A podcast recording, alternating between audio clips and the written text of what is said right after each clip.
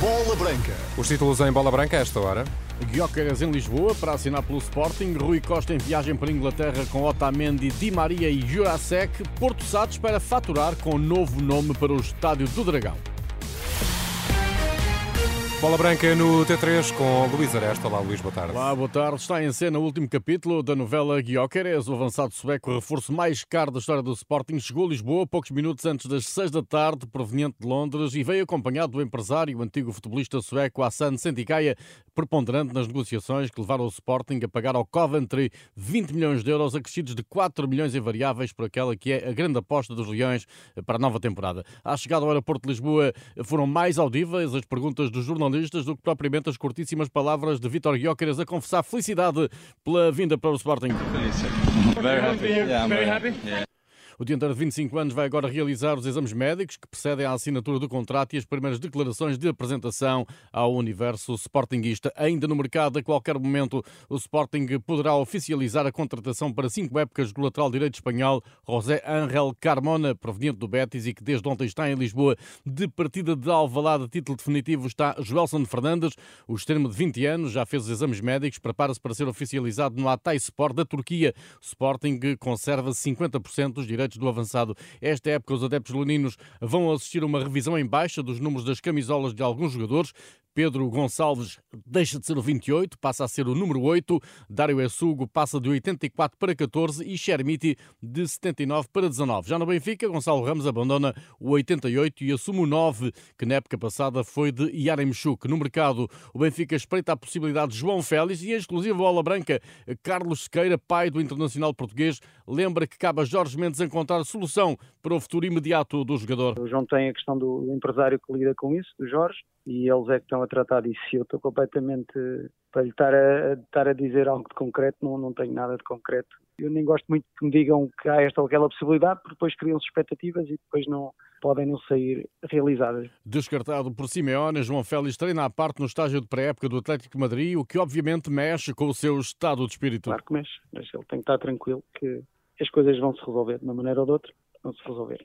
Agora, para onde é que eu não sei, estou fora do, da situação também o que ele decidir para nós é bom.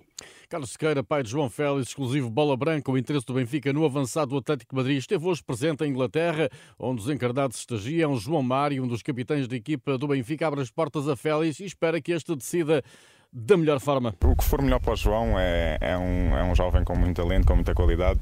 O que for, o que for melhor para ele uh, é, o, é, o que desejo. Para o Benfica?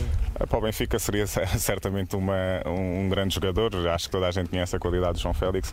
Se ele quiser vir e se vier com vontade de nos ajudar, será sempre bem-vindo. Já a novela Rafa Silva é relativizada por João Mário, preponderante na conquista do 38. Rafa termina contrato no fim desta época e ainda não renovou. O pedido de 16 milhões de euros para as próximas quatro temporadas foi rejeitado por Rui Costa, numa altura em que Rafa eh, tem sobre a mesa uma proposta financeiramente tentadora do Do Qatar. João Mário elogia Rafa Silva e desvaloriza os rumores do mercado de transferências. Não só o Rafa, como todos os outros jogadores, à altura do mercado, fala sempre e especula sempre muito, mas aquilo que vejo é um líder, um jogador muito importante no nosso balneário, um grande jogador e, e aquilo que, que desejo é que fique e que nos ajude muito. Já o próprio João Mário, com contrato até 2026, não se vê fora do Benfica nesta fase da carreira. Estou muito feliz cá, um, gosto muito deste grupo, um, quero continuar no Benfica e, e, para mim não, neste momento não é uma opção, mas futebol já sabemos como é que é. Uh, enquanto estiverem contentes comigo e eu cá, será sempre um prazer.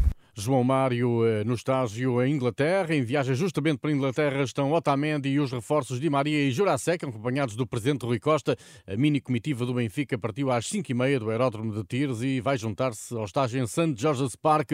Entretanto, em Espanha, o jornal AAS noticia que o Benfica apresentou uma proposta por Jordi Alba, lateral esquerdo de 34 anos, que deixou o Barcelona e tem sido apontado ao Inter de Miami. O Benfica cumpre esta quarta-feira às 3 da tarde o primeiro jogo de preparação em Inglaterra. O adversário é o Southampton, que esta época estará no Championship depois de ter sido o último classificado da Premier League na temporada passada. O Estádio do Dragão pode ter em breve um novo nome. Numa entrevista ao jornal O Jogo, Fernando Gomes admite que é desta que os namings do estádio e do pavilhão vão avançar.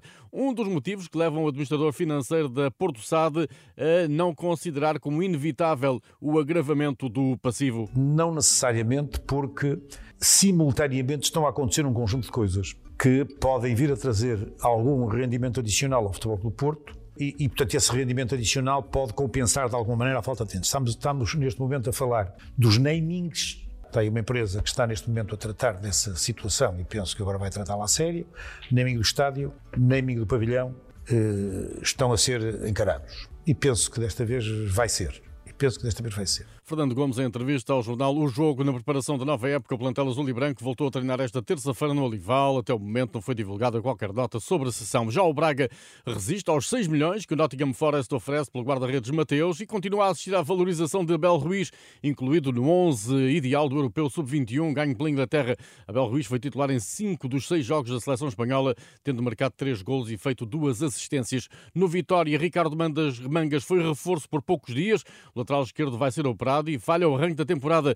Contratado neste defesa ao Boa Vista, Mangas lesionou-se no adutor esquerdo durante o jogo de preparação com o Wolverhampton e será submetido a intervenção cirúrgica esta quinta-feira no Wellington Hospital de Londres. Após um dia de folga, o plantel de Vitória retomou os treinos eh, na academia. O próximo teste pré-época está agendado para amanhã às 7 h quarto da tarde no Estádio Municipal de Faf, frente à equipa local. O Boa Vista contratou Bozenic, em definitiva ao Feyenoord. A cláusula de continuidade foi acionada. O internacional eslovaco fica ligado ao Bessa até 2026. Bozenic tinha chegado ao Boa Vista há um ano, cedido pelo Feyenoord. O empréstimo previa opção de compra por 2 milhões de euros. É a terceira providência cautelar contra a Liga de Clubes a ameaçar o arranque das competições de futebol em Portugal.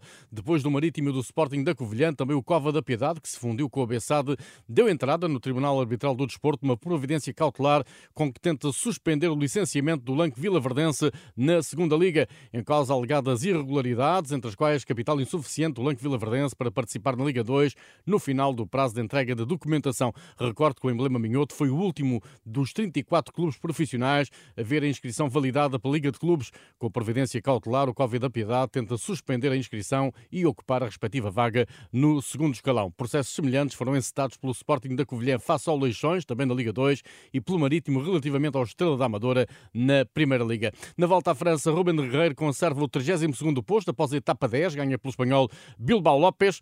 A frente mantém-se inalterável, com Vingegaard a conservar os 17 segundos de avanço sobre Pogachar. O terceiro é o australiano Jay Hindley a 2.40. Tudo em rr.pt. Boa tarde.